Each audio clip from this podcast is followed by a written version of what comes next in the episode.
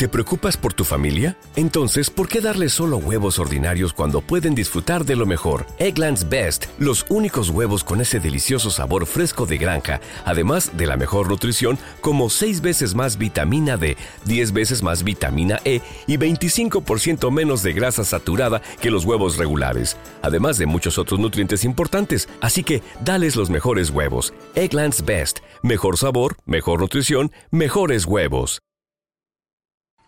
Nada, que sí, che, eh, Juanvi, que, los ovnis existen, ¿no? Por favor, ¿cómo que no van a existir? Yo, ah, perdón, eh, que estamos en... eh, disculpa. Bueno, señoras y señores, bienvenidos a, aquí a Red Intereconomía. Nos ha pillado ahí en el... Estaba con Juanvi yo discutiendo, que él que sí, yo que no. Ah, no, al revés, ¿no? Él decía que no y yo que sí. Bueno, no lo sé. Eh, Rash, buenas tardes. Otra vez ya oficialmente en esta hora de tertulia. Cuidado con el micrófono que, que le, le, he dado yo, le he dado yo. No, no, no, Rash no le he dado, le he dado yo. Cuidado con el micrófono que luego me lo descuentan del salario. Querido Ras, ¿cómo estás? Muy bien, eh, buena compañía, Juan B. Pérez. Ahora sí, buenas tardes oficialmente. Antes ha sido un, un atraco, antes, eh, una entrada propia de Juan Carlos Galindo, que no podíamos esperar. no, se, puede, esperar, no se puede esperar. Estamos expuestos a cualquier cosa. Entras por la puerta del estudio, cualquier cosa puede ser posible ah. con Juan Carlos Galindo al micrófono. Bueno, bueno, bueno, bueno, qué bien, qué bien. Cómo me gusta estar con amigos y además con amigos que saben y saben mucho. Y tú lo sabes, tú que estás ahí escuchándonos cada martes, ya sabes, de 7 a 9, dos horitas con Informe Galindo, donde vamos a hablar de, de, de temas internacionales, pero también de temas nacionales. Eh, Juanvi, te quiero abrir, eh, hablábamos, eh, eh, tú comentabas un poquito en, Sorna, pero creo que bien tirado, y yo también lo he comentado antes de que vinierais vosotros aquí al estudio, que esto del 2050, esta, esta puesta en escena de esta, de esta perspectiva del 2050, me recuerda a esa alianza de civilizaciones, de Zapatero. No sé si recuerdas, tú la recuerdas bien. ¿eh? esa alianza de civilizaciones donde él quería erigirse como el líder mundial, eh, donde el, mundo necesitaba una alianza, pues creo que Pedro Sánchez, y, esto me suena que la izquierda intenta hacerlo con cierta frecuencia, eh, adueñarse del futuro, erigirse como, como el adalid de, de las nuevas generaciones, ¿verdad, Juanmi? Sí, es la construcción de un relato que ellos necesitan para justificar una actuación mientras a nivel interno se desmorona toda esa política interna. Recordémonos de entonces con Zapatero y Moratinos desarrollando esa política exterior, esa proyección, esa propaganda exterior, porque ni era política, ni era plan, ni era estrategia exterior, mientras aquí en España los botes verdes pues nos llevaban por los derroteros de una crisis que nos tardamos diez años en salir de ella. Y ahora pues desgraciadamente pues volvemos a las mismas, ¿no? Vemos aquí a, a presidente Sánchez montando una perspectiva que obviamente yo no tengo que compartirla porque a mí la perspectiva me interesa y yo creo que es importantísima, ¿no? Saber y desarrollar eh, planificaciones y estrategias, y estrategias a corto, medio y largo plazo. Pero claro, aquí lo que no podemos es plantear una pantalla eh, que nos haga olvidar realmente la realidad en la que estamos sumidos eh, todos los españoles, que es muy grave, porque hay una crisis económica que está ahí con unas consecuencias gravísimas y este gobierno pues está en otras cosas. Déjame que te diga algo y enseguida vamos contigo, Ras.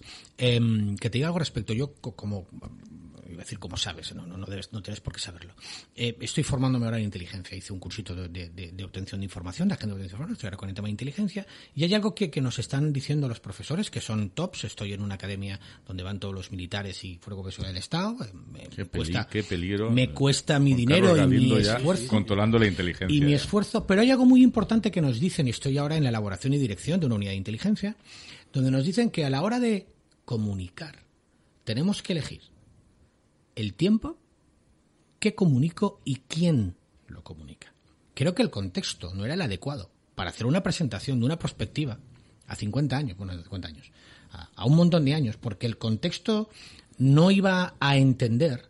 Es decir, se pierde una oportunidad de oro de esa perspectiva tan importante que yo comparto, por supuesto, no llegue, se tome a risa, se ha tomado a risa. Hasta el propio documento da risa, ¿no? tenía muchas lagunas y realmente esos problemas que, que, están ahí, que son de presente, pero que necesitan un estudio pormenorizado y esa traslación en el tiempo a, futuro, porque son problemas de hoy que, tienen su repercusión en el día de mañana, pues también tiene esas ausencias evidentes en el propio documento de, la Moncloa, que al final lo que necesitaba un revulsivo para contraatacar en el escenario propagandístico y acaparar los medios durante una semana en la que ellos siguen arrastrando pues muchos problemas. Y lo que estamos viendo es que siguen de pantalla para tapar lo que realmente les está importando no pues estamos hoy con, los con los indultos pues con los indultos. Bueno bueno que estamos con lo de ahora luego hablaremos el problema de Marruecos y tal pues ahora luego hablaremos estamos en otras cosas estamos en otras cosas. pero si, si os dais cuenta al final los ERTES, los ERTES, ahí los ERTES. ¿Dónde están los ERTES? Ahí los ERTES. ¿Y dónde, espera, espera. Bueno, parece ser que seguramente igual el domingo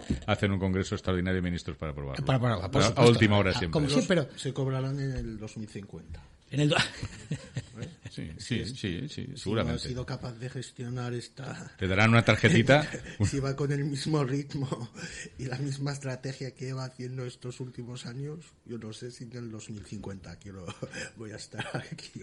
Eso que se lo diga a los 500.000 españoles eh, que están pendientes de, de, de NERTE y que a fecha de hoy está, no saben qué va a pasar de con esa renovación o no, que es lo que todos los sectores están diciendo, que se renovasen hasta final de año, que sería lo lógico, para tener ahí un colchón y, apalancarle la recuperación, que en principio, si la vacunación va como va, el ritmo sigue creciendo, esto va, tiene que empezar a moverse, pero claro, hay que establecer mecanismos de, apoyo, ¿eh? porque ya que las ayudas entre, lo digo lo de las ayudas, entre comillas, del gobierno, pues están en lo que están, ni están ni se les espera, por, por, lo, menos que haya algún tipo de, colchón para que las empresas puedan eh, apuntar a su crecimiento en esta recuperación tan esperada. No, fue fundamental. Ras, eh, tema política exterior española, ya lo hablamos hace un par de semanas. Eh, ¿Ves alguna mejoría? Es decir, España está aprendiendo de sus errores. O mejor dicho, no España, he dicho, mal. El gobierno de Sánchez. Porque, no, no, pero bueno, pero hay que decirlo porque hay veces, igual cuando hablamos de Marruecos, ¿no? el pueblo marroquí eh, no tiene la culpa de las.